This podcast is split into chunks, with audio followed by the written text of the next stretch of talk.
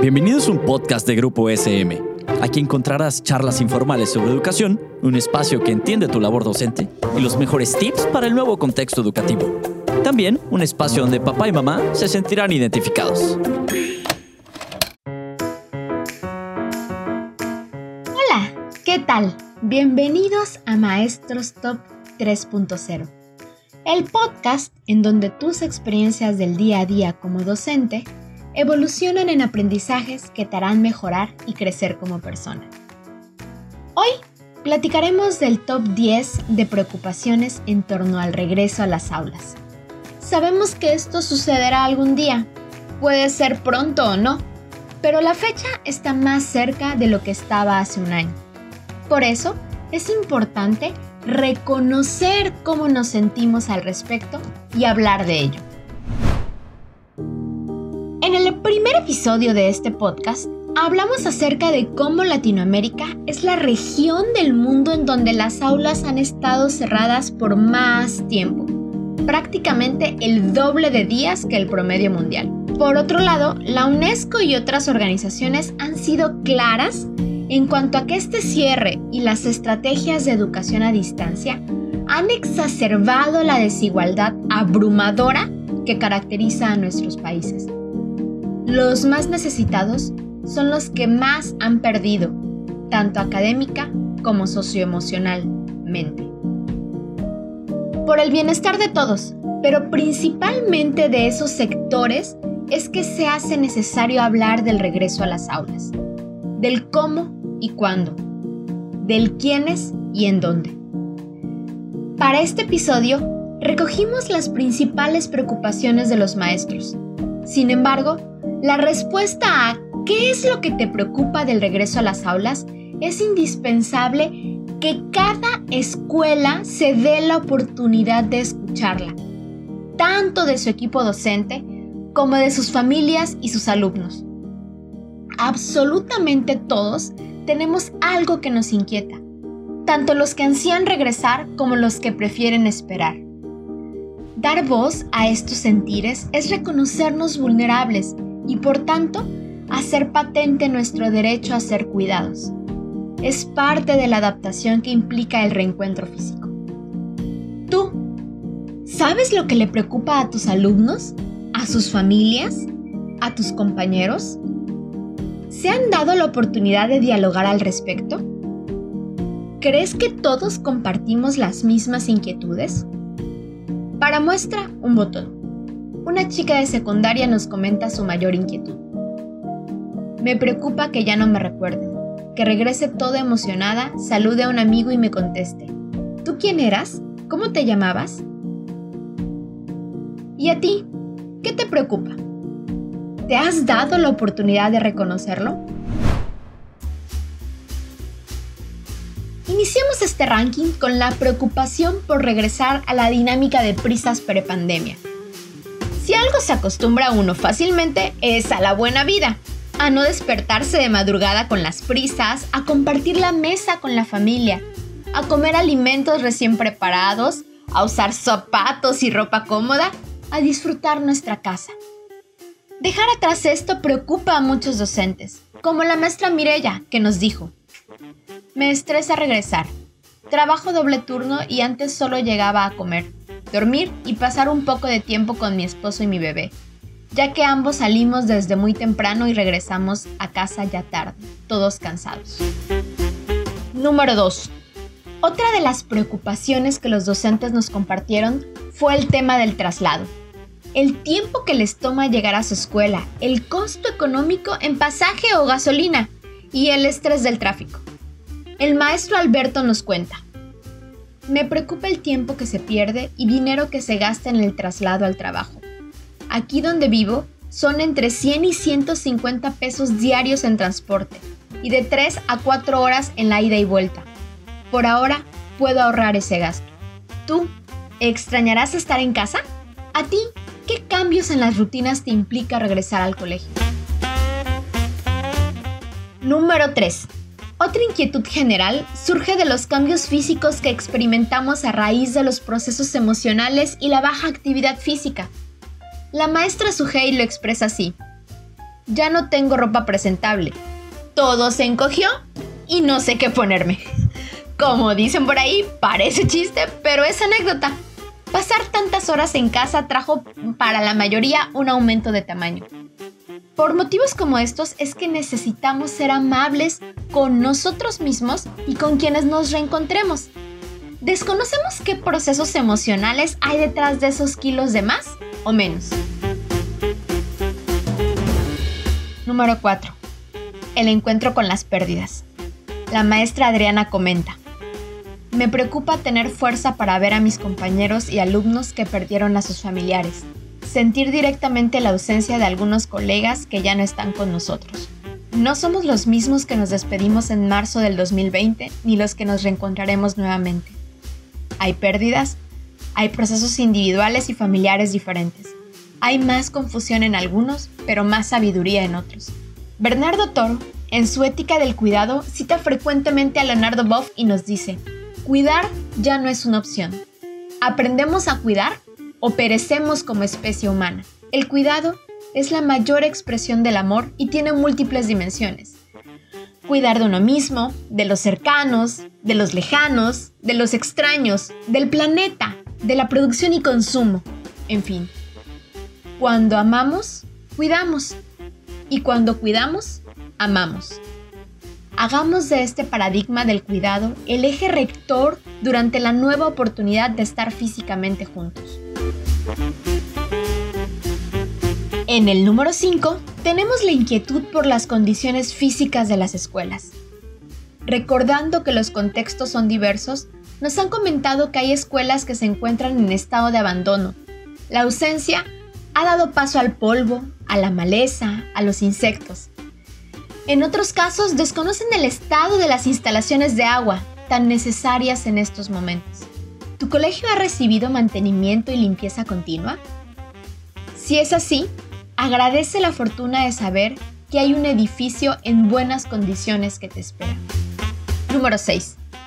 Los profes también estamos agobiados por la posible reacción de las familias frente a algún contagio tememos situaciones legales o culpas por porque algún alumno se enferme.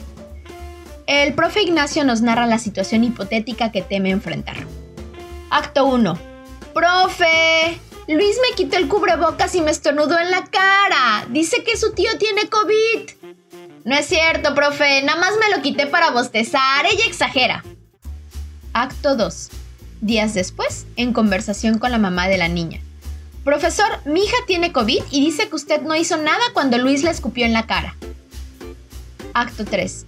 Se hace una junta para acusarnos unos a otros. En ese sentido, como número 7, también nos preocupan las familias que no se cuidan. Entienden que los maestros comprendemos que entre los motivos están que algunas ya enfermaron y superaron la enfermedad, otras sienten que su sistema inmunológico es lo suficientemente fuerte para enfrentarla. Sin embargo, ahora que estemos juntos, esos pequeños riesgos que cada familia ha asumido para sí misma se convierten en riesgos colectivos.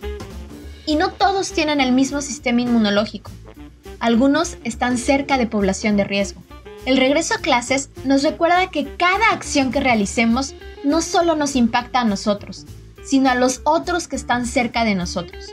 Y nos hace patente, más que nunca, la necesidad de la confianza, entendida como la describió David Pastor Vico en el pasado Seminario Internacional de Educación Integral organizado por Fundación SM.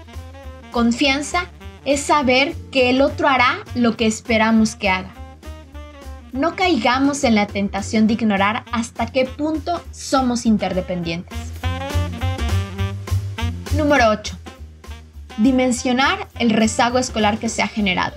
El maestro Luis Daniel nos dice que será en las aulas cuando ponderemos la huella académica que nos ha dejado esta pandemia, cuando notemos el impacto de la desigualdad entre niños que tuvieron el ambiente propicio y los recursos para aprender frente a los alumnos que no contaron con ellos. La inequidad que sospechamos, pero que comprobaremos al estar con ellos, nos genera intranquilidad a los docentes. Ya cerca del final, en la posición 9, está la principal preocupación de los adultos, los contagios. La maestra Araceli nos dice, sin duda me da miedo ser portadora del virus, poner en riesgo la salud de tantas familias de los niños, de los compañeros y la propia. Por su parte, el maestro Darío expresa, me preocupa poner en riesgo a mis alumnos. No soportaría cargar con el peso de una vida perdida. A los maestros nos preocupa que los niños se enfermen, sobre todo por las variantes que han surgido, pero también el contagio a los papás, el que se pueda dar en los traslados colectivos al colegio. Les preocupa llevar el virus a casa donde tienen familiares no vacunados con antecedentes de riesgo. Les inquietan sus propios hijos en sus clases les preocupa ser portadores y enfermar a otros. Para este tema, traigamos a la mesa dos aspectos. Por un lado, ¿cuáles son las experiencias en otros países? Y por otro lado, ¿qué medidas son realmente útiles para minimizar el contagio? En cuanto a estas medidas de prevención, es imprescindible que desaprendamos aquello que nos enseñaron en los primeros, en los primeros meses pandémicos y reaprendamos las medidas a partir de lo que la ciencia ha descubierto sobre el SARS-CoV-2. El doctor Juan Luis Mosqueda es muy claro sobre las adaptaciones necesarias para el regreso a clases. Ventilación real y circulación de aire. Distanciamiento físico uso correcto de cubrebocas, no los de válvulas, lavado frecuente de manos y, de ser posible, medición de niveles de dióxido de carbono. Todo esto es más efectivo que cualquier arco o tapete sanitizante, toma de temperatura o gel antibacterial en la entrada. Como dice el doctor Isaac Chávez, una ventana abierta ayuda más que todos los tapetes sanitizantes del mundo. Respecto a las experiencias de otros países, el tiempo de este podcast es limitado. Sin embargo, recordemos que en la mayor parte del mundo ha habido clases desde hace varios meses. Por tanto, no estaría de más ver qué experiencias tienen en el aumento real de contagios. Siempre teniendo en mente que México es uno de los 10 países con mayor población en todo el mundo y uno de los 15 con mayor territorio. Por ello, el paradigma del cuidado que mencionamos hace unos momentos. Con nuestras decisiones se trata de cuidar de nosotros mismos, de los cercanos, pero también de los lejanos. Y para cerrar el ranking, tenemos en la posición número 10 la preocupación por el futuro próximo y el regreso semipresencial. Las dudas son muchas. ¿En qué consiste? ¿Van a ir unas horas unos y otras el resto? ¿Se van a turnar los días? ¿Vamos a tener que trabajar y planear doble, presencial y a distancia? ¿Cómo vamos a atender a los que están en su casa si estamos trabajando con los que están en la escuela? ¿Las familias cooperarán con esta nueva modalidad? ¿Mandarán a sus hijos a la escuela? ¿Los niños pasarán nuevamente por un proceso de adaptación y desapego emocional similar a cuando ingresan a preescolar? Bien o mal, en este momento ya tenemos una forma de trabajo establecida, que nos llevó meses perfeccionar. El regreso a las aulas definitivamente no será volver a trabajar como lo hacíamos antes. Por tanto, nuevamente nos enfrentaremos a planes que no funcionan, a nuevos problemas, a reajustes sobre la marcha, a indicaciones cambiantes, a nuevas exigencias de la comunidad educativa, a la incertidumbre. Y es que, así como las escuelas no podían prever cómo sería trabajar a distancia, tampoco tienen control total sobre cómo será el regreso a la escuela. Sí, otra vez pasaremos semanas que se sentirán un caos. Ante este panorama, es tiempo de convertir la crisis en superación. Tal vez nos reanime entender que, igual que al inicio de la pandemia, estas tormentas van a pasar y que poco a poco las aguas tomarán su curso que la escuela reaprenderá qué es lo que le funciona, las familias crearán nuevas rutinas y los alumnos desaprenderán y reaprenderán nuevas formas de aprender, ahora de forma híbrida. Tal vez nos reconforte saber que si superamos aquello, superaremos esto. Y que detrás de la tormenta siempre llega la calma, aunque después le siga otra tormenta. Tal vez nos dé esperanza el reconocer cuán flexibles hemos logrado ser. Mirar hacia atrás y notar lo mucho que hemos aprendido a adaptarnos y lo útil que será seguir formándonos en esa habilidad para vivir los múltiples escenarios inciertos que nos depara el destino.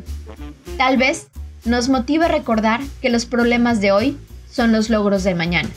Sí, el regreso paulatino a las aulas abre la puerta a otro proceso de incertidumbre y cambio. Pero a este llegamos con experiencias y herramientas que no teníamos cuando nos despedimos de ellas hace más de un año. Hemos llegado al final de este episodio. Agradezco profundamente a los profes que abrieron su corazón y nos compartieron sus preocupaciones. Y a ti que nos escuchas, gracias por estar aquí Gracias por formar parte de esta comunidad docente. Recuerda que tus opiniones y comentarios son bienvenidos en nuestras redes sociales. Hasta el próximo lunes de Maestros Top 3.0.